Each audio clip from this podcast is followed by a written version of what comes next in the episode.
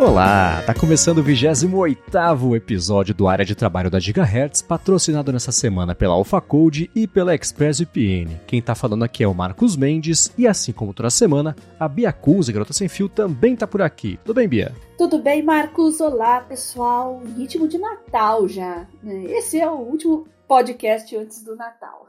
Exatamente. Então já vamos dar aqui, para não esquecer, Feliz Natal para todo mundo que comemora, aquela coisa toda, né? Exato. Eu sei que você já ganhou um presente bacana de Natal, que é a notícia de que agora as suas receitas médicas você vai conseguir apontar a câmera do telefone e saber o que está escrito, né? Olha só que maravilha, né?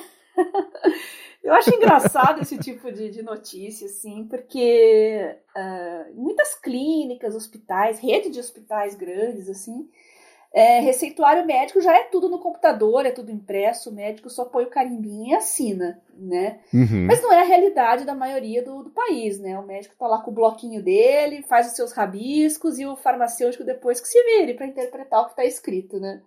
Até o pessoal da área de farmácia brinca que eles têm uma disciplina assim só para decifrar a letra de médico.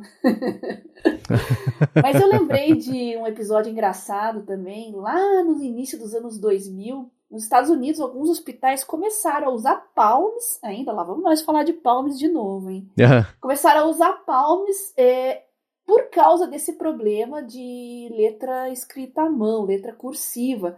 O que estava acontecendo nos hospitais era muito erro de dosagem, erro de medicação na hora do médico passar as instruções para enfermagem, né? Então era tudo no, uhum. no, na prancheta, no prontuário de papel. Quando médicos e equipe de enfermagem começaram todos a usar os palmes, claro, acabou esse problema e houve uma redução drástica no número de erros médicos, uma coisa bastante impressionante. Então, olha como uma coisa que parece à toa realmente pode fazer uma diferença grande, né? Então, em algumas redes de hospitais, inclusive aqui no Brasil, é até obrigatório atualmente a se fazer receituários médicos impressos por causa desses problemas. Né? Uhum. Mas já que não é a maioria, né, é bem-vindo uma inteligência artificial para ajudar a decifrar o que está escrito.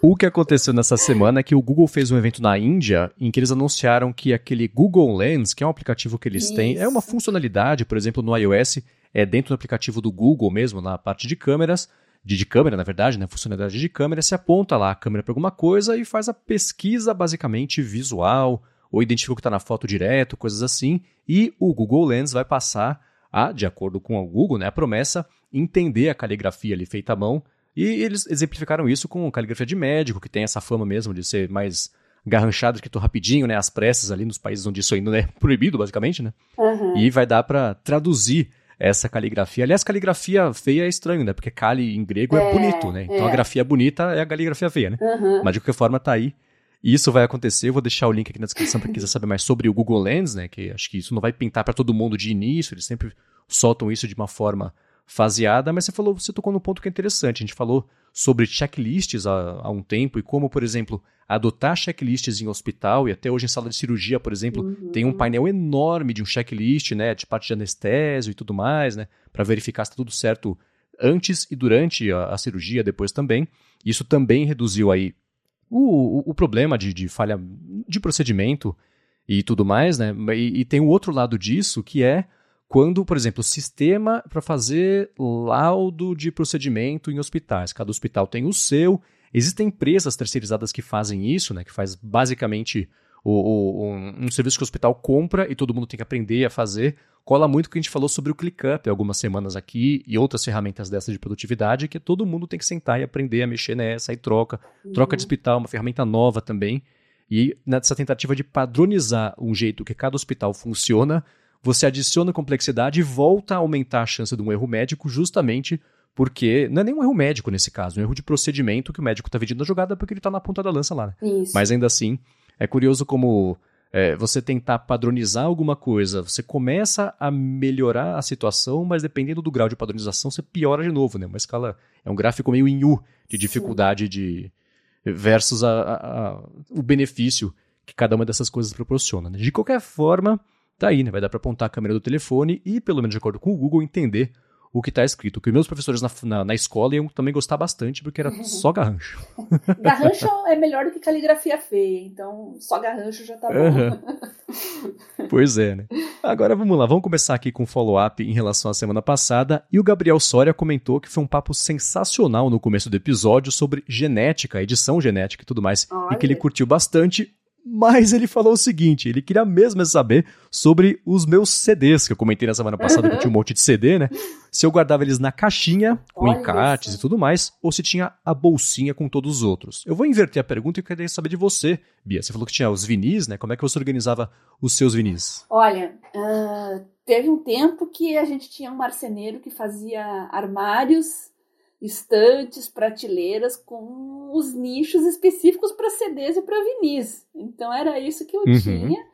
E no meu caso, depois eu fiz, inclusive, fechado com um armário. Como eu tenho asma e poeira é meio complicado, né? Então era um armarinho fechado e os vinis ficavam de pezinho, organizados, os CDs, mesma coisa tinha os nichos ali, o CD ficava de pezinho um do lado do outro. Mais interessante é que eles não encostavam um no outro, isso que era interessante, né? então, era basicamente esse o método de organização. Aí, claro, depois viera, veio a mania de queimar CD, veio os Discman, veio o MP3. Aí vieram as famigeradas bolsinhas. E haja bolsinha, viu? Eu tive muita bolsinha. Aquelas uhum. que tem plástico, né? As, as envelopinhos de plástico, então tinha umas que cabia 50, aquelas que cabiam 100, e não tinha outra maneira de, de eu organizar vinis e CDs. Hoje em dia a gente está uhum. acostumado a ter mil músicas digitais numa biblioteca, num iPod, num, num iTunes, que agora é, é Apple, Apple Music, né? Onde você organiza, enfim, onde você organiza suas músicas. Ou então é tudo por streaming, né? Você não tem mais é. É, arquivo, digamos assim, né? Tudo por streaming.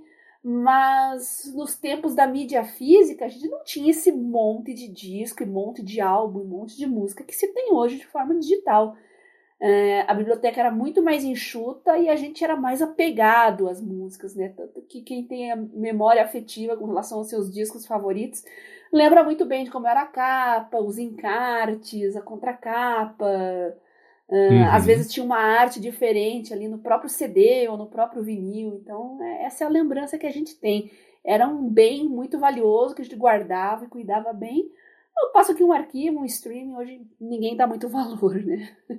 é, pois é, né? Perdeu um pouquinho disso mesmo. Eu, eu, na época de CDs, eu organizava. Eu faço isso com os vinis até hoje também, que quem me segue no BeReal, principalmente, mas no Instagram também já viu que eu tenho um móvel na sala que ele foi desenhado para ter o cantinho da vitrola, embaixo onde iam os LPs. Aí, claro, que eu subestimei drasticamente a quantidade de LPs que eu ia comprar quando voltasse a fazer isso, então tem agora um espação ocupado por, por LPs também, né? Uhum. Mas eu sempre organizei do mesmo jeito, que é por estilo musical e dentro de cada estilo musical, alfabeticamente. Então tinha, sei lá, rock clássico, e tinha, sei lá, entrava o ACDC, depois o, sei lá, o Black Sabbath, depois o Creedence, depois o The, The Doors, aí tinha metal melódico, entrava lá o Halloween, Stratovarius, uhum. metal tradicional, enfim, né, eu ia organizando Legal. assim que é como eu faço até hoje, e isso me lembra, por exemplo, tem aquela cena do Alta Fidelidade, na verdade o filme Alta Fidelidade, que tem o John Cusack, tem o, o Jack Black também, é interessante porque eles...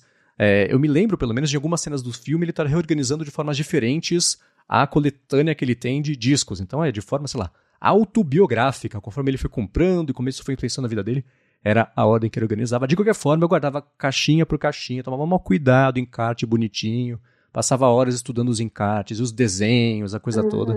Eu consumia bem ali o jeito de, de, organizar, porque, sei lá, é o que tinha pra fazer na época, era Verdade. divertido fazer esse tipo de coisa, era um hobby. É.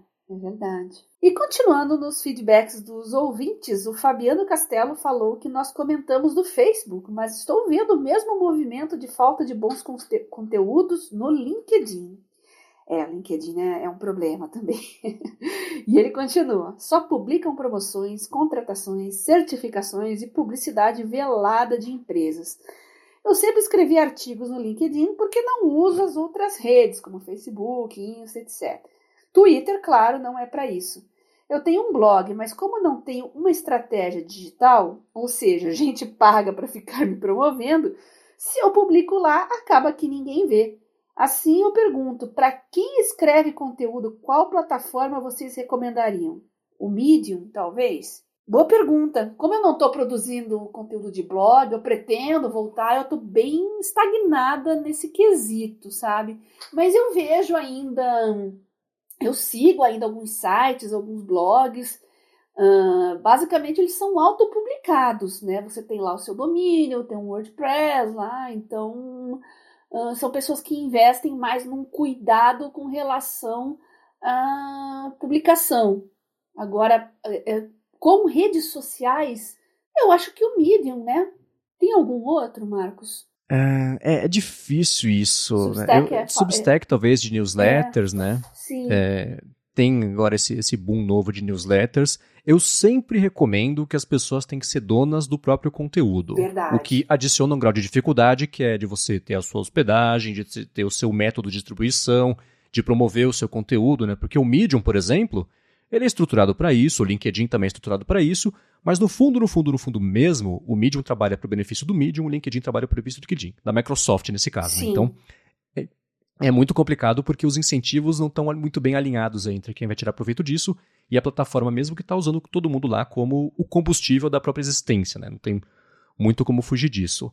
Existem, é, de plataformas desse tipo, o Medium é sim um bom veículo, mas me parece que no Brasil ele não é não foi muito, não é nem bem aceito, ele não é muito explorado por brasileiros. É, os conteúdos que eu vejo pipocarem por aí geralmente são conteúdos que vêm de fora. O LinkedIn eu concordo com ele, apesar de eu não usar, a minha impressão é que virou território mais de, de, de, de, de coach usado do, no termo quando é para criticar mesmo, né? Aquela coisa, uns conteúdos meio rasos, no fim das contas, só para tentar gerar uns leads ali para a pessoa e ela vender consultoria. Tá bem dentro aí do que ele falou. Ter um blog próprio é, como no caso que ele falou que ele já tem, eu acho que um, uma coisa essencial é ter consistência de conteúdos interessantes. É fácil falar, difícil fazer, óbvio, mas eu acho que é, é isso, né? Sei lá, ou tem uma frequência, putz, toda segunda-feira eu vou, segunda e quarta, vou publicar uma coisa, ou então, sei lá, sair um relatório e explorar de um jeito interessante, é você ter algo a acrescentar em um mercado que é super já concorrido, que é o da nossa atenção, né? Então, uhum. eu acho que consistência e uma frequência é, é, também que seja consistente no fim das contas, é um grande começo para mesmo não tendo aí pessoas pagas para promover o blog, você putz, saiu a notícia, você já publica, oh, uma vez eu publiquei sobre isso aqui, dá uma espiadinha a todo mundo. Aí você usa as suas redes sociais para isso. Eu acho que o Twitter sim é um caminho para isso. O Facebook também é um caminho para isso, porque você tem que de alguma forma falar para as pessoas que você existe. Né? Então, o LinkedIn também, né?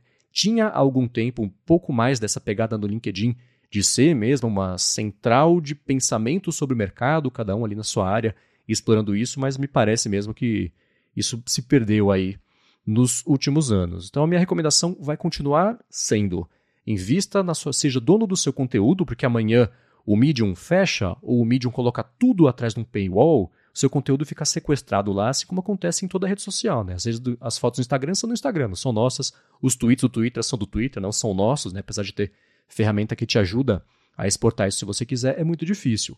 Existe, por exemplo, eu comentei, acho que eu comentei aqui faz algumas semanas sobre o Post, que é o post.news, que é um site que vai trabalhar no esquema de microtransações, que vai, você vai publicar um negócio, quem curtir pode te dar um postcoin, sei lá como é que vai chamar, que é um centavo. Então, numa escala de um período médio aí de tempo, você, com a sua frequência, com a consistência, conteúdos bacanas, você pode criar um público que já saiba que se você for publicar uma coisa bacana, vai valer a pena ler. Se a pessoa curtir, ela vai te dar um centavinho lá e isso, de tempo em tempo, você consegue sacar. Não vai te deixar milionário, pelo menos nesse primeiro momento, mas já é um caminho também, né? Buscar. Mas ainda assim, é uma plataforma privada, tem tudo isso que eu acabei de falar. Então, a minha recomendação é essa: é siga produzindo seu conteúdo, que conteúdo de qualidade, felizmente, ainda que seja o mercado concorrido esse de é, disputar a atenção, coisa de qualidade borbulha para a superfície porque falta. Falta coisa com profundidade de verdade, falta coisa, pensamentos originais de verdade, que só repeteco do que os outros dizem, porque os outros sempre disseram, fica tudo meio pasteurizado de impressões, de opiniões. Então, eu acho que se você tiver algo bacana a dizer, diga e depois é, pense outra coisa bacana para dizer, depois mais uma, porque no longo prazo você se estabelece sim como alguém que tem algo que vale a pena as pessoas prestarem atenção. Tudo isso, vou repetir, fácil falar, difícil fazer. É, mas não vejo muita alternativa a não ser você começar a pagar para promover seus conteúdos, mas isso também se, se esgota rápido, porque depois de um tempo todo mundo percebe quando uma coisa muito bem promovida também arrasa, e todo mundo vai embora do mesmo jeito, né? Então, eu acho que é mais ou menos por aí. É, não tenho nada a acrescentar. Acho que é isso mesmo, viu, Fabiano? Tá dito e feito. E continuando sobre o papo do OneNote da semana passada, o Rubens Padovese falou que o OneNote é muito bom mesmo, mas realmente precisa de um cuidado com o peso. Uma vez tive problema para sincronizar o arquivão quando mudei de PC, mas com calma e ajuda resetei o arquivo, tudo voltou a funcionar. Se for para ter coisa leve, aí fico com o Google mesmo. É, o OneNote tem esse problema e eu não lembro se eu comentei isso no podcast ou não, mas ele tem o mesmo problema do Samsung Notes, né? Vai ficando um arquivão pesadão e aí para sincronizar entre todos os seus dispositivos fica bem complicado. E é por isso que quando eu concluo uma disciplina, já que eu estou falando que eu uso para estudos, né, para caderno digital, quando eu concluo aquela disciplina, eu arquivo e no semestre seguinte abro cadernos novos e assim vai é o melhor jeito de gerenciar isso sem ficar um, um arquivo gigantesco e você ter problemas de, de sincronismo não abrir as coisas direito e, e, enfim. É, todo mundo odeia lentidão, né? Então tem que saber uhum. lidar com isso de, de uma forma inteligente. É, bater na porta da Microsoft cada vez que dá um problema não é exatamente a solução que dá para escalar para você usar qualquer aplicação por muito tempo, né? E o Fabiano Castelo falou que, com base na dica daqui do área de trabalho sobre o OneNote, ele resolveu voltar a usar. Depois de uns 15 anos. Caramba, hein? Nossa! ele falou que realmente está muito melhor e resolveu o meu problema de integração entre plataformas, porque ele usa Windows e Mac. Então, tá aí. A gente agradece aí o seu feedback, Fabiano. Que bom que funcionou para você e está servindo para você se organizar melhor. É, né? Por outro lado, o Jonatas Costa comentou, ele lembrou, na verdade, do Jamboard, que ele falou uhum. que como é professor de física e a área de pesquisa é tecnologia educacional, que ele comentou que a dissertação foi em realidade virtual e aumentada também na astronomia. Ó, que bacana. Olha. Manda pra gente, eu quero ler. Se isso for uma coisa que você possa compartilhar, já fiquei muito interessado. Ele agradeceu os conteúdos que você, Bia, tem trazido aqui pro podcast nessa área. Ele comentou que já tentou usar o OneNote muitas vezes, mas em todas ele esbarra na ideia de ter uma bala de canhão para matar uma formiga. Por exemplo, é. quando ele usa o Meet para aulas da pandemia, quando ele usou né, o Meet para aulas na pandemia, ele tentou o OneNote, mas não sincronizava ao vivo, como acontece lá uhum. com o Jamboard. Ele comentou que tem um iPad e o iPad era né, o quadro dele, abriu uma janela no PC, compartilhava com os alunos, e o que ele escrevia no Jamboard, no iPad, já aparecia imediato lá na janela do PC, mas isso não rolava com o OneNote. Ele comentou que a ideia nas aulas virtuais com ele era para já deixar guardadas como notas lá de aulas, mas não deu certo. Por isso, o Jamboard, que tem uma função mais semelhante, funcionou, que ele comentou também que é parecido já com o Freeform, que a gente vai falar já já. Você já passou por esse tipo de necessidade de sincronia ao vivo com o OneNote deixou a desejar? Não, Ou não. foi um bug que ele achou? Não, não. Eu uso só como caderno, anotação e troca entre colegas, entre professores. Mas é interessante, a gente não chegou ainda a falar aqui no podcast sobre é, whiteboards, né, esses quadros brancos, como é o caso do Jamboard, do Freeform. Então a gente vai dar uma pincelada, vamos falar um pouquinho deles, mas eu acho muito legal que esse tipo de aplicativo tenha uma maneira de você fazer um streaming ao vivo, digamos assim, do, da tela que você está escrevendo, que você está anotando. Eu acho que é muito legal para um professor de exatas, por exemplo, tá com uma lista de exercícios lá e quer resolver com os alunos acompanhando em tempo real para que eles possam interromper e tirar dúvidas.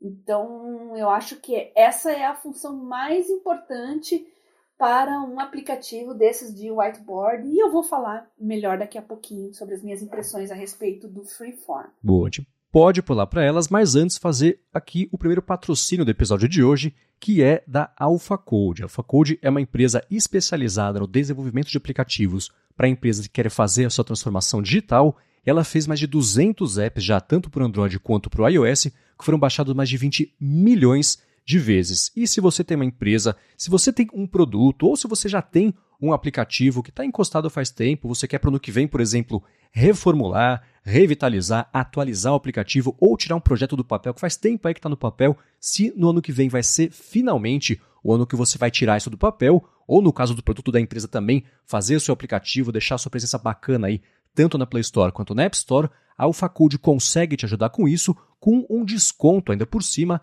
só porque você escuta aqui o área de trabalho. Para fazer isso, é só você acessar o endereço alphacode.com.br, vou soletrar a l p h code.com.br. Aí você bate um papo com eles, explica a sua necessidade, comenta que escuta aqui o área de trabalho e pronto, você resolve de vez aí o plano de tirar o aplicativo do papel com o AlphaCode, então com quem sabe o que está fazendo. Mais uma vez, acessa lá alphacode.com.br e resolve de vez com desconto ainda por cima seu aplicativo para 2023.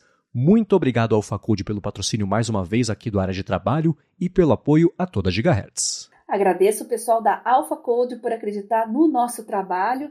E olha, vocês ouvintes que estão acompanhando aqui o área de trabalho, a gente está falando hoje de whiteboards e de compartilhamento, de EAD. Que tal você que é professor, é, que é um professor empreendedor, criar o seu próprio aplicativo com a sua própria sala de aula para vender suas aulas, os seus cursos? Tá aí, é uma dica interessante que o pessoal da Faculty pode resolver para você. Muito obrigado. E vamos lá. A Apple nessa semana lançou. Você quer falar, antes de gente falar do, do Freeform, quer comentar sobre o Jamboard, que, enfim, acho que talvez mais pessoas o conheçam e, e já, a gente já pode puxar um assunto com outro aqui, ou a gente passa direto já para o Freeform, pro Freeform, que é o app que a Apple lançou nessa semana? Ah, vamos falar do, do Freeform, porque como ele é novidade, acho que tem muita gente curiosa. Uh, até porque o Jamboard eu conheço pouco ele, eu explorei muito mais o Freeform, né? Para conhecer mesmo, saber como é que ele funciona. Uhum. E nesse momento aí que eu comecei a pesquisar, olhar, ver se tinha mais opções, mais concorrentes, digamos assim, eu fiquei espantada em ver na loja da Apple a quantidade de aplicativos de reunião, de aula, de colaboração virtual. Eu acho que essa pandemia realmente criou um nicho novo que a gente via tudo de forma muito incipiente antes. Quanto mais concorrência, melhor, porque a qualidade das soluções costuma melhorar. Então, o Freeform é da própria Apple, é um whiteboard, né, digamos assim, ou seja, um quadro branco que você pode fazer literalmente o que você quiser, uh, como ferramenta de discussão, brainstorm, para você dar aulas também, Uh, enfim, é um quadro branco que você basicamente faz o que você quiser. Começa que ele é bem interessante porque ele tem os menus, as ferramentas ali, tudo muito intuitivo, porque já lembra as soluções de, de escritório da Apple, né, como o Pages, o Numbers, inclusive as ferramentas de escrita à mão ali, tudo muito parecido. Então você não perde tempo e não se estressa tentando entender o aplicativo. Acho que a Apple ela é muito forte nisso, né? Em fazer aplicativos intuitivos. Então, em cinco minutos, você já está totalmente ambientado ali uh, ao freeform e começa a fazer e adicionar coisas e criar conteúdo. Uh, primeiro problema, vamos lá, já que a gente está falando de, de, de iPad, estamos falando de Apple Pencil, que é uma coisa muito prática para um professor, né? Ou então para alguém que está fazendo um brainstorm de forma colaborativa com colegas. É claro que usar a Apple Pencil torna tudo muito mais rápido. Só que eu senti falta de uma ferramenta de formas uh, à mão livre, aquelas. Uh, eu não sei como é que é o nome dessa ferramenta, mas é aquela que você desenha um, um círculo, por exemplo, e transforma num círculo perfeito automaticamente. Uhum. Eu sei que o Good Notes tem isso, um, Samsung Notes tem isso, é muito prático, porque você vai fazer ali, por exemplo, um fluxograma, alguma coisa, você faz a mão livre mesmo e o próprio aplicativo conserta, deixa a forma bonitinha para você. E isso, infelizmente, não tem no Freeform. Então, se você quiser fazer uh, retângulos, triângulos, círculos, é, você tem que pegar a ferramenta de shapes ali, fazer à mão, um por um. É um, é um pouco chato isso e demorado. Tá? Outro problema que eu percebi, ou pelo menos eu não consegui achar uma maneira de mudar, são as, as opções de customizar cores, né? Então você está restrito ali à paleta e é muito complicado mudar de uma cor para outra, tem que dar muitos toques, então não é uma, uma coisa muito intuitiva. Parece que é uma ferramenta ainda em construção, então eu acho que isso vai ser melhorado com o tempo, mas fica aí a crítica também. Tá? Uh, você, além de você escrever à mão, algo que é muito prático e muito interessante, você também pode usar texto digitado, né, fazer boxes, né, ali text boxes para é, com bullets, com numeração, né, listas numeradas, uh, a lista de fontes que você pode usar ali para texto digitado é bem impressionante, dá até para adicionar as próprias fontes que você coloca e customiza no sistema. Então, fonte é o que não falta. Tem ferramenta de stick notes, né, que são aqueles post-itzinhos coloridos, né, que dá para dar um charme ali também na, uh, no, seu, no seu quadro branco. Você pode escanear coisas. Olha que legal para um professor isso, né? De repente você tem uma tabela que está num livro didático que você tem ali e você quer adicionar ali nas informações que você está escrevendo e passando para os alunos. Você pode só colocar a câmera na página ali do livro, escanear que ele joga dentro do quadro para você e você ali pode recortar, ajustar o tamanho. Isso é realmente muito prático e adorei, adorei. Uh, o mesmo vale para fotos da galeria, uh, outras fotos que você pode fazer com a câmera ali de outras coisas também e adicionar uh, no, no, seu whiteboard. e as duas coisas que eu mais gostei, Marcos, olha só que bacana. Os, você pode colocar vídeos ali dentro do seu whiteboard e ele pode executar de forma inline ali. Quer dizer, a pessoa está vendo o quadro com todas as informações e você dá um playzinho no vídeo e ele executa ali dentro do seu quadro. Achei isso muito legal. E o mesmo vale para links, né? Então, você quer adicionar uma página da internet, alguma outra informação, não fica o linkzão flutuando ali. Ele, ele faz um web clip e insere no meio. Fica muito bonito. Tanto os vídeos quanto esses clips ficam muito legais. E vale para PDFs também. Né? De repente você tem uma lista de um material para os seus alunos, né? Um, um guia, alguma coisa para os seus colaboradores, para os seus colegas, ele também coloca de forma inline ali o PDF e com poucos cliques você consegue ampliar essas janelas e executar. Só senti falta de você poder escrever por cima do PDF, fazer marcações, isso infelizmente não tem a opção ainda. Acredito que isso deve ser colocado no, no futuro, tá? Hum. Outro problema, que esse eu achei um pouco mais sério, à medida que você cria um quadro ali com um fluxograma, com anotações de uma aula, um brainstorm de informações, é normal que quanto mais informações você adicione, você acha que o tamanho da tela está insuficiente. Então você ajusta o tamanho de tudo que você já fez para poder colocar mais coisas naquele quadro. Então tem a ferramenta laço uh, que você pode usar, só que ela só funciona com o texto escrito à mão. Então, todos esses PDFs, esses vídeos, as imagens que você adiciona ali, não vai dar para você ajustar de uma vez só. Isso é bastante chato, bastante trabalhoso. Eu acredito que eles vão mudar isso também, porque uh, assim como a questão das formas ali do ajuste automático, coisa que dá muito trabalho você ficar fazendo, a pessoa desanima e larga a mão, né? Eu pelo menos sou assim. Não gosto de ficar perdendo tempo muito com o formato das coisas. Eu gosto de resolver na hora e pronto. Então, essa ferramenta laço ser tão limitada, achei meio problemático. E tem a parte colaborativa, que é muito legal, uhum. né? Uh, você pode fazer as edições ali com, e convidar pessoas para participar, editar junto com você.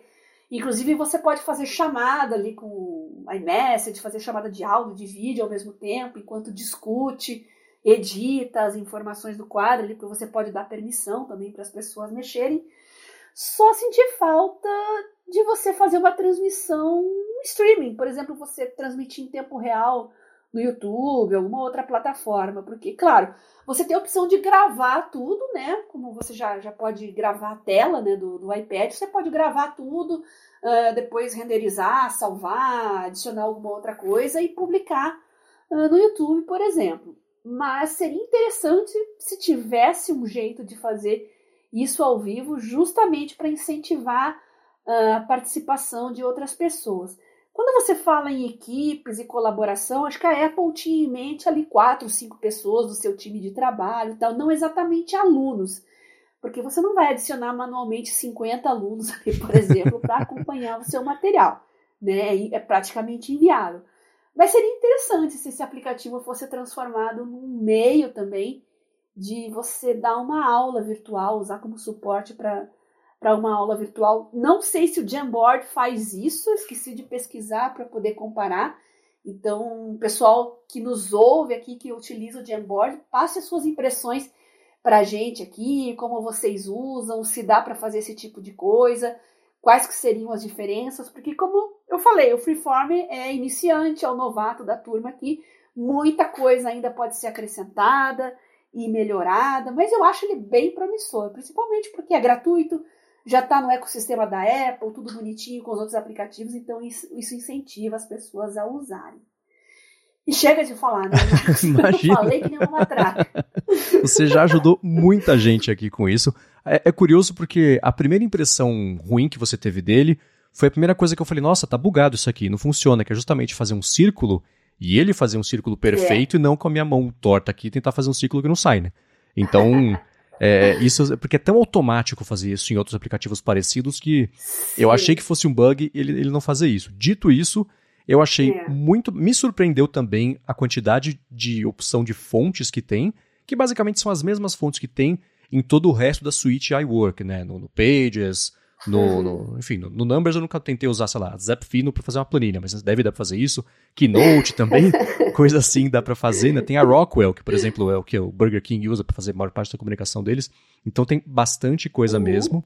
Eu só mexi no iPhone, então o meu fluxo para tentar montar um painel aqui foi um pouco mais engessado, mais enroscado do que fazer isso com, ou com a mão mesmo no iPad ou com o Apple Pencil, que acho que é, não, acho não, tenho certeza que a interface no iPad já vi ela é mais. Fica tudo mais confortável, encaixa tudo melhor ali. É, você não tem que ficar uhum. caçando pelas opções, tá tudo meio por ali, né? Tipo, pra achar. Para mudar a fonte, uhum. eu tenho que uhum. escrever um texto, aí você toca uma vez no texto, toca de novo para aparecer algumas opções, aí você scrolla no menu, aí tem style para você chegar no menu. Pra... Então, demora um pouquinho para você conseguir fazer isso. No iPad é um pouco mais rápido. A interface, eu acho que ela vai ter um outro ajuste, porque, por exemplo, você comentou de que você tá, a pessoa fica presa à paleta de cores que a Apple escolheu ali. Eu aqui, uhum. para qualquer coisa, só toco na, na cor, existe aqui para fazer um shape, por exemplo, você tem a opção de usar que cor você quiser. Tem as cores pré-definidas, mas tem a escala de RGB e, enfim, as outras uhum. todas as escalas ali que dá para fazer isso, mas é um pouco mais escondido mesmo, fazer rabisco, fazer essas coisas, né, o espectro de cores, uhum. slider ali, né, para mexer no RGB, colocar o hexa da cor também, quanto tem de opacidade, mas também, né, são muitos toques para chegar nisso. Dito isso tudo, eu acho que essa é uma ferramenta muito bacana que eu não esperava que a Apple fosse lançar. Ela anunciou, acho que na WWDC, e ninguém deu a menor bola para isso, porque acho que ninguém estava prestando atenção nisso, né, na hora que queria saber de novidades aí do. É. do iOS e tudo mais. Mas eu acho que ela, ela, é, ela é bacana para quem já está dentro do ecossistema, aquilo tudo que a gente sabe que é mesmo uma limitação, uma dificuldade. Não me parece ser a ambição da Apple que isso possa ser transmitido direto para o YouTube ou para o Google Meet, por exemplo, para que um professor ou professora dê uma aula para os alunos e alunas em cima uhum. disso. Né? Acho que é uma coisa é, é um, menos ampla, pelo menos por enquanto vai ser o propósito disso. Eu gostei, por exemplo, né, você no, no, no painel ali para você fazer os desenhos, no painel de, de criação, tem você uhum. tem a uhum. opção ou de ter um grid de pontos ou de não ter nada. Seria mais legal ter mais opções, né? Mas ainda assim, já é um começo uhum. ter uma coisa ou outra, né? Você ter esse grid ajuda até a localizar a escala das coisas no, no tamanho que você tem ali. Eu gostei que Sim. você consegue exportar um PDF, mas a partir dele não. Você tem que sair dele, seleciona e põe em compartilhar. Aí você consegue encontrar um jeito de, de, de compartilhar isso como um PDF, salvar e, e mandar para as pessoas, enfim, fazer o que você quiser. Não testei ainda, não tive tempo de testar a colaboração em tempo real do aplicativo, mas uhum. vi, tendo visto outras coisas que a Apple faz já com colaboração em tempo real de no Pages mesmo, para fazer, por exemplo, a pauta do ADT, a gente tem feito a pauta do ADT no Pages e tem funcionado bem, né? Quando ou o Coca, ou o Rumble, ou o Bruno ajusta alguma coisa, aparece direto para mim aqui, dá para ver o cursor de todo mundo, né? Que é uma coisa meio natural de que acontece já faz tempo lá no, no, no Google Docs, por exemplo, mas ele chegou relativamente recentemente nas coisas da Apple e tem funcionado bem. Então, que bom, né? Bom para todo mundo. Então, é, eu não tenho é, muita desconfiança de que isso não vai funcionar bem para a galera também usando isso aí. Mas eu acho que para quem tem as coisas, tá, um iPad, tem para Mac, tem para iPad, tem para iPhone, tudo na versão mais atual dos sistemas, né, que pintou aí nessa última uhum. semana.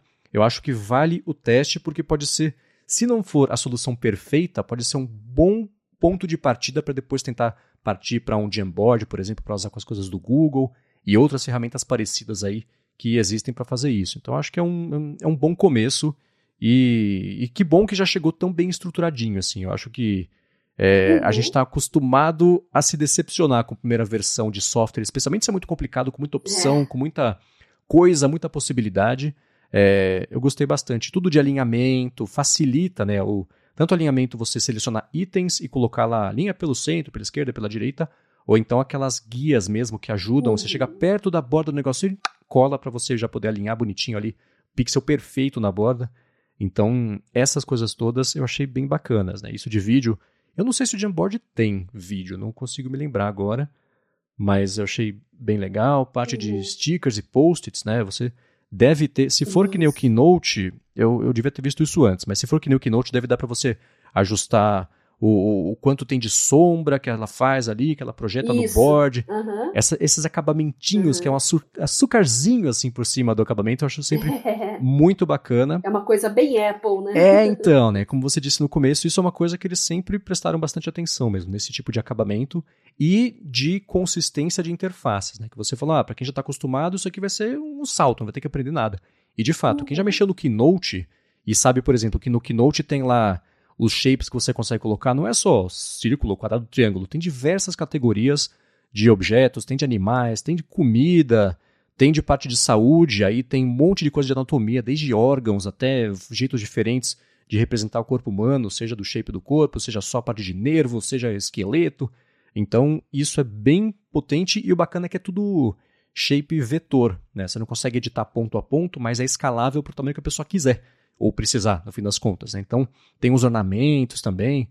Então, acho que isso é bem potente. No, no press release da Apple, ela fala que são mais de 700 opções para escolher.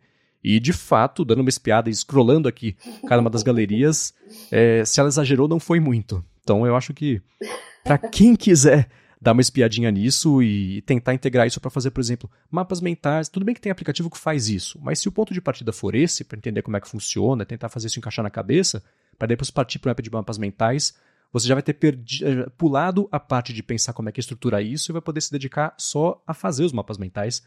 Então acho que é, é um jeito bacana de começar a entender essa parte de misturar o raciocínio com parte gráfica, com parte criativa, tudo isso num painelzão que aceita tudo, que eu acho que é o principal, né? Então também me uhum. parece bem promissor. Acho bem legal para mapas mentais, porque é bom que a gente considere também que é uma solução gratuita, é colaborativa, é integrada ali com outras ferramentas da própria Apple. Então, por que não? É, né? essa, que é, essa que acho que é a grande questão aqui. É gratuito, então sugiro vocês aí que têm curiosidade, têm interesse nesse tipo de ferramenta, que instalem, experimentem e depois contem pra gente o que vocês acharam. Deixa eu só poupar alguns tweets. É gratuito, mas custa um iPhone, custa um iPad e custa um Mac. A gente sabe disso. A Bia tá comentando só que não vai ser um aplicativo pago, assinatura, nada assim. Ele já vai fazer é. parte ali Aliás, é, é, parte do sistema mesmo, não precisa nem baixar da App Store. Atualizou o sistema, ele já vem lá. Eu vi o pessoal do iPad falando, não, já apareceu no meu ah, dock aqui. É. Ah, legal. Então, é, é, isso já ajuda também a galera a pelo menos experimentar, ver, abre e fuça, né? Vai, pega, vai estar tá entediado aí no, é, entre fuça, Natal e Ano Novo. Exatamente. Rabisca um negócio. Está com plano de fazer alguma coisa, que a gente pode falar sobre planos já já. Pode ser um bom ponto de partida usar esse aplicativo, né? Legal. Muito bem, já vou puxar então falar sobre planos aqui, finalzinho do ano chegando, né? A gente sabe, a gente já falou algumas vezes sobre planejamento e da parte um pouco mais prática, mas a gente está numa oportunidade bacana de pensar sobre planejamento de longo prazo e reflexão também sobre os objetivos cumpridos ou não aí ao longo desse último ano. Quero entender melhor como é que a Bia faz isso, essa autoanálise para frente e para trás a gente pode falar sobre isso, mas antes tirar também um minuto do episódio para agradecer a ExpressVPN que também está patrocinando aqui o área de trabalho de hoje. Se você vai viajar nesse ano novo, nesse Natal, nessas festas, nas férias, presta atenção porque com o desconto aqui que a ExpressVPN está dando para quem escuta o área de trabalho, você vai proteger seus dados e vai pesar menos o bolso, que é sempre é um win-win para todo mundo. Né? Então, faz o seguinte, presta atenção. Ó. Se você vai usar um Wi-Fi de avião, de aeroporto, de hotel, de Airbnb, de qualquer lugar de restaurante aí na sua viagem, você não sabe quem configurou esse Wi-Fi, se tem alguém dando uma espiada na conexão, ou mesmo se o Wi-Fi for seguro, se os seus dados vão ser usados para alguma coisa, o pessoal está espiando os dados para vender o seu perfil de publicidade direcionada. E então, com a ExpressVPN, isso não acontece, porque quem assina a ExpressVPN e se conecta pelos servidores deles passa a ter a conexão criptografada, o que quer dizer que mesmo que alguém dê uma espiada na conexão, não consegue ver o que está sendo trafegado e os seus dados não ficam em risco. Ela tem servidores em quase o mundo inteiro, mais de 100 países aí que você consegue se conectar e isso sem perder velocidade na conexão. Então, se você vai usar um Airbnb, sei lá, aqui no Brasil mesmo, você pode ligar o VPN passando pelo servidor dela no Brasil. O servidor está aqui pertinho, você não vai ser penalizado por uma conexão ruim e os seus dados ficam seguros. Mas mesmo que se fosse se conectar uma VPN com o servidor no Japão, você também não perderia em velocidade, porque ela investe muito nessa estrutura. Além de manter os seus dados sempre seguros, você também, assinando a ExpressVPN, consegue ter acesso aos catálogos de streaming de outros países que não estão disponíveis aqui no Brasil, ou o contrário, se você, por exemplo, vai viajar para fora e não quer perder algum conteúdo que está sendo publicado que só sai aqui no Brasil, você liga a ExpressVPN e passa a acompanhar os conteúdos como se você estivesse ou aqui ou lá fora dependendo da situação. Agora, a parte mais bacana é que você que escuta aqui o Área de Trabalho tem 30 dias para experimentar a ExpressVPN, ver como é que é, configurar no seu telefone, no seu tablet, no computador, no seu roteador, se você for usar no roteador de casa, TVs também, dependendo do modelo, isso sem colocar a mão no bolso por 30 dias, e aí sim, quando você for assinar, você tem 30% de desconto no plano anual, mas tem que ser pelo link expressvpn.com barra de trabalho. Então aproveita, não perde essa chance de economizar e manter seus dados seguros e poder acessar outros streamings também. Mais uma vez, expressvpn.com barra. Muito obrigado, ExpressVPN, pelo patrocínio mais uma vez aqui do podcast e pelo apoio a toda Gigahertz. É, você que vai viajar agora, principalmente para fora do país, em que pacote de dados em roaming é proibitivo, é, é, praticamente irresistível quando você chega no aeroporto em qualquer país e tem um Wi-Fi grátis para você se conectar, né? A gente está falando de hotel, de Airbnb, mas olha, o Wi-Fi grátis do aeroporto é o quintal do capeta. Então não demole, coloque uma VPN para você não ter dor de cabeça, aproveitar suas férias e ficar tranquilo com a segurança dos seus dados depois. Obrigada ao pessoal da ExpressVPN por dar essa oportunidade aos ouvintes do área de trabalho. Muito obrigado. E vamos lá, Bia, eu sei que final de ano é uma época que o pessoal começa a fazer reflexões do que poderia ter feito diferente, se chegou aos objetivos que queria, esse tipo de coisa que você faz ou que você só vê outras pessoas fazerem e fala, eh, talvez um dia. é, quando em relação a projetos pessoais, eu estou numa fase de transição, como vocês sabem, mas esse ano de 2022 foi um ano que eu estou revisando muito as minhas conquistas, digamos assim, de evolução de saúde. Mudança de medicação, eu passei por uma Covid bem sinistra também no ano passado, então precisei me recuperar, então estou usando muitos apps de saúde eu melhorei bastante os meus índices, inclusive eu estava entrando em síndrome metabólica por causa de corticoide. É, eu já voltei à normalidade em todos os meus, meus índices e biomarcadores, eu estou bem feliz com relação a isso. Só tenho um problema ainda com relação à psoríase, que está descontrolada. Eu tenho que recuperar o meu peso também, voltar ao peso normal. Então, já estou entrando aí com. Minha meta agora para 2023 é testar uma medicação nova, específica para interleucina 23, que eu acho que é a que está me dando dor de cabeça com os meus problemas aqui.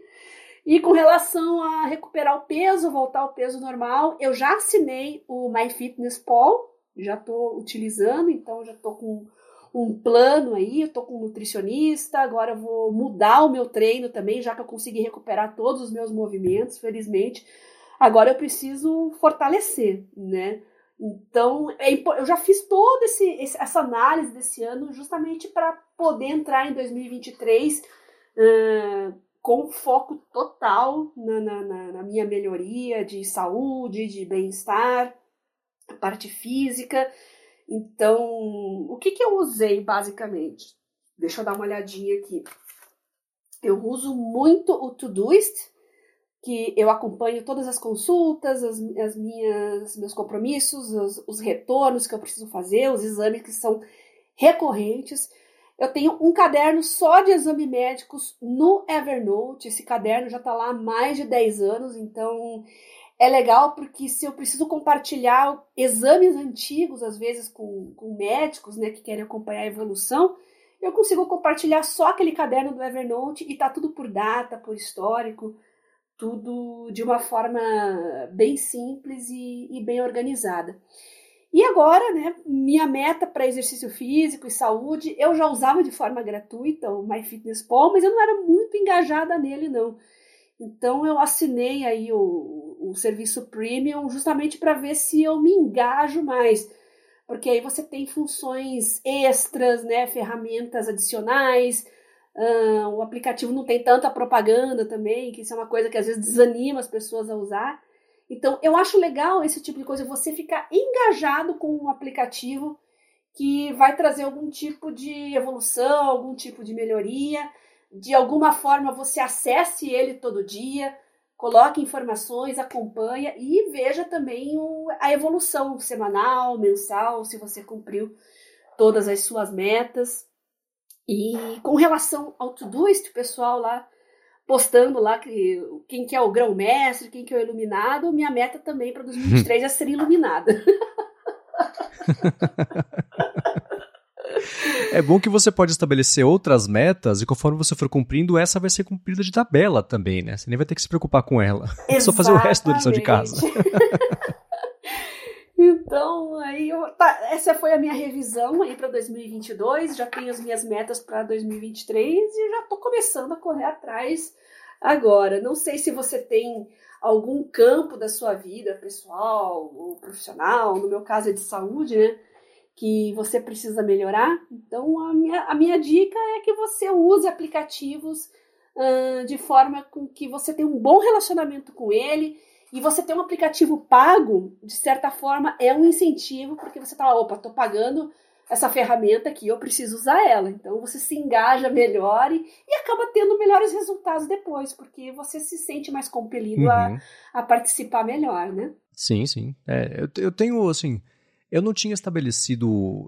Eh, no ano passado, fazendo o loop matinal e também com a DT com a vontade de fazer alguns outros podcasts, a parte profissional. É curioso que os objetivos que eu estabeleci para mim no começo do ano, nenhum deles eu cumpri. Porém, eu consegui cumprir coisas paralelas e melhores em todos eles. Então, por exemplo, na parte de podcasts, eu tenho um podcast que faz tempo que eu quero lançar, que ainda não está no ar, que eu falei, não, nesse ano eu vou lançar. Não lancei.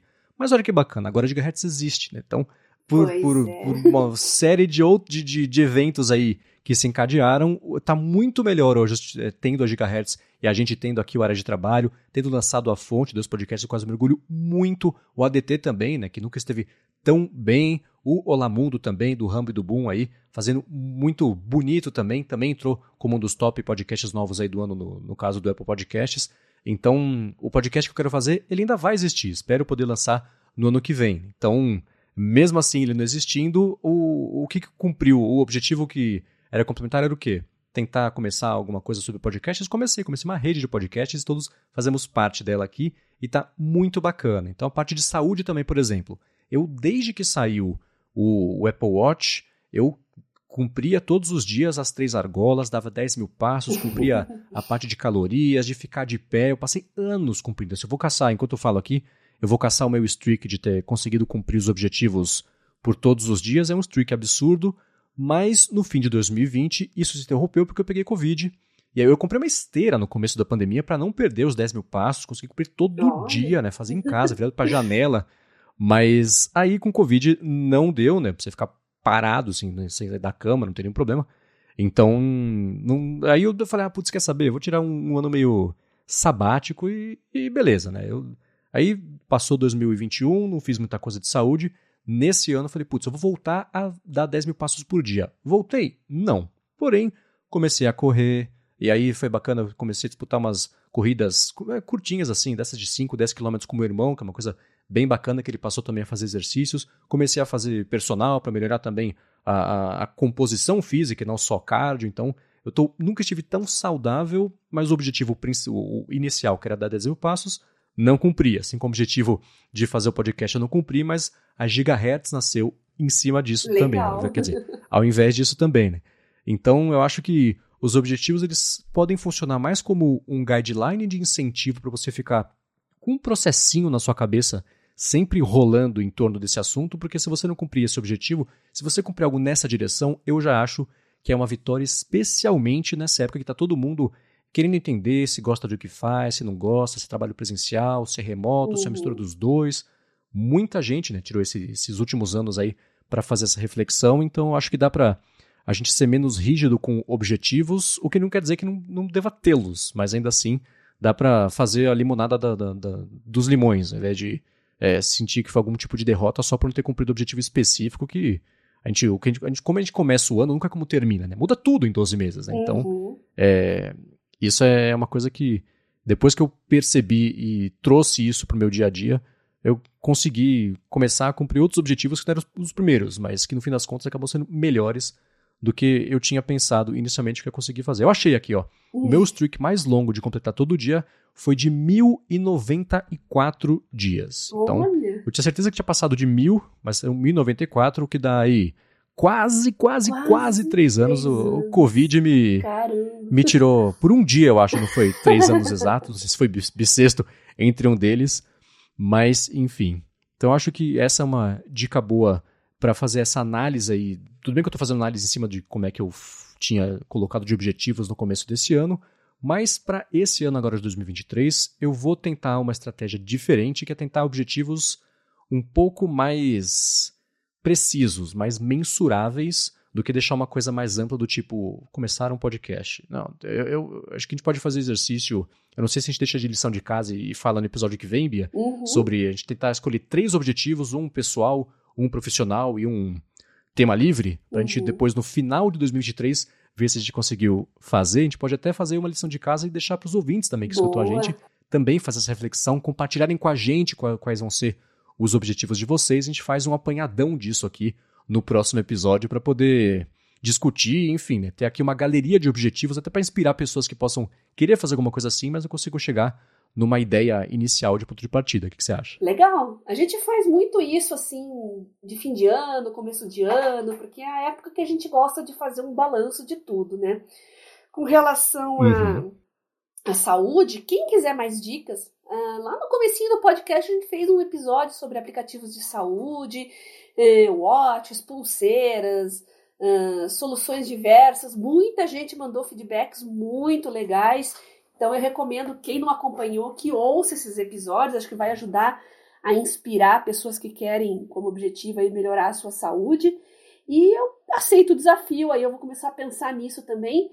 Eu um dos meus objetivos é voltar com Garota Sem Fio, com o blog, o meu podcast também, colocando uma pegada de biotecnologia também, além de tecnologia móvel mas eu não tracei nada ainda com relação a isso, porque minha prioridade realmente é trocar a medicação e ver se a medicação vai funcionar, porque disso aí vai depender todo o resto. Então, infelizmente, nesse primeiro momento, não posso fazer planos pessoais e profissionais tão precisos até que a medicação comece a fazer efeito e comece a ter resultados. Tá, é mesmo que não dê para fazer essa parte mais mensurável, ainda assim dá para achar o objetivo para que aponte uma direção, que é uma coisa que você quer. Então, eu vou me comprometer aqui no episódio que vem trazer três objetivos mensuráveis que, que a gente possa até no final do ano ou de temporariamente aqui, é, de tempos em tempos, na verdade, né, ver como é que tá, se tá próximo, se não tá, o que eu fiz para conseguir chegar nesses objetivos. A gente pode a cada três meses fazer esse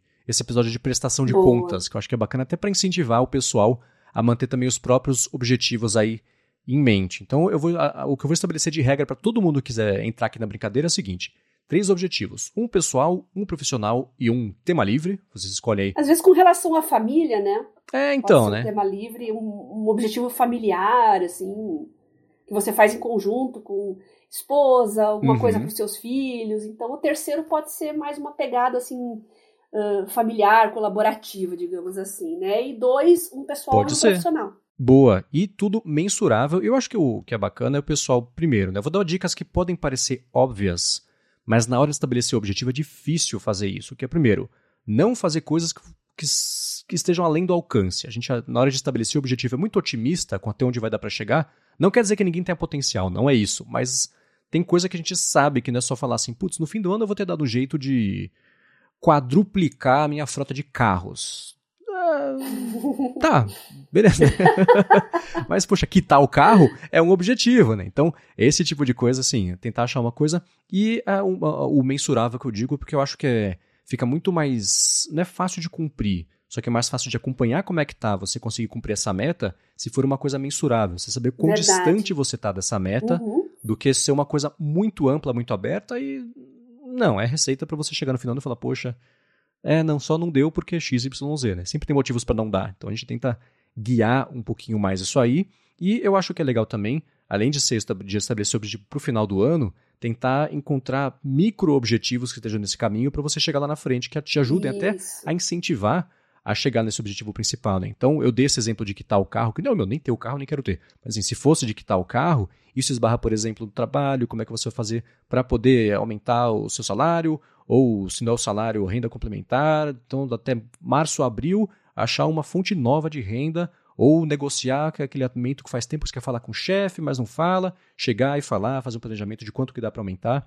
Essas, esse, esses que eles chamam em inglês de goalposts, né? Uhum. Essas, essas marcas, esses checkpoints, eu acho que são importantes para fazer. Então, três objetivos: um pessoal, um profissional, um tema livre, que pode ser de família, para quem quiser é, fazer algo nesse sentido, e que sejam precisos, quantificáveis, para ficar mais fácil de bater o martelo no fim do ano. Muito Todos bem. combinados? Combinados. Se você quiser compartilhar o nosso, o seu objetivo aqui com a gente para ajudar a inspirar outras pessoas, manda uma mensagem para mim no Telegram, arroba BiaCunze, ou então no meu Garota Sem Fio lá no Twitter, né? Arroba Garota Sem Fio. Vocês podem compartilhar.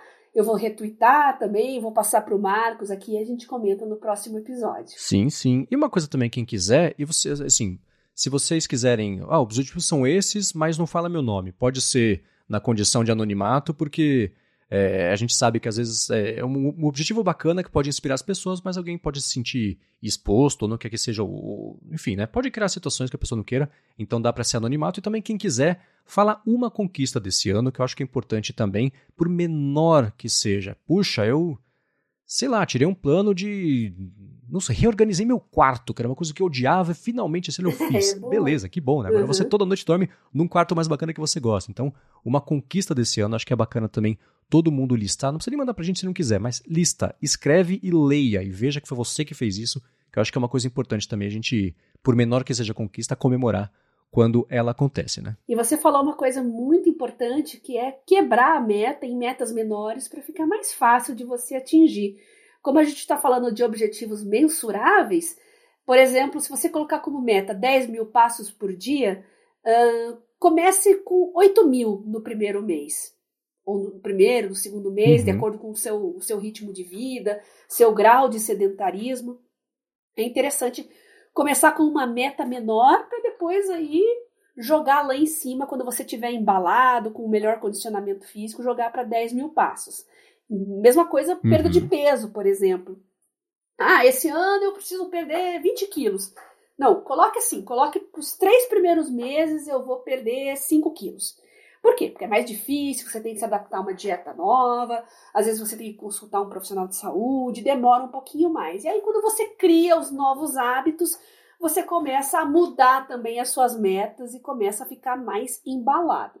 Então, isso que você falou, uhum. Marcos, é muito importante. Quebre sua meta em pequenas submetas. É isso aí, que volta até a você ter. É, você vai se dando vitórias para se sentir com um incentivo suficiente para seguir e chegar na meta principal é, né? Mata os chefinhos pra matar o chefão no jogo de videogame, por exemplo. Chegar lá na frente e, e conseguir fazer isso. Você falou de, de andar, eu, eu, eu apliquei isso pra corrida, né? Eu comecei a correr com o aplicativo da Nike, que é super tranquilo, assim, o treino de, de inicial, de tipo, vai, anda num passo acelerado, agora corre um pouquinho, agora corre mais, né? Então comecei um, dois, cinco, dez. Pro fim do ano que vem, eu e meu irmão compramos já uma meia maratona em São Paulo, em dezembro, então a gente tem um ano para se preparar. Não tá no objetivo que eu vou falar aqui na semana que vem, é só um exemplo disso.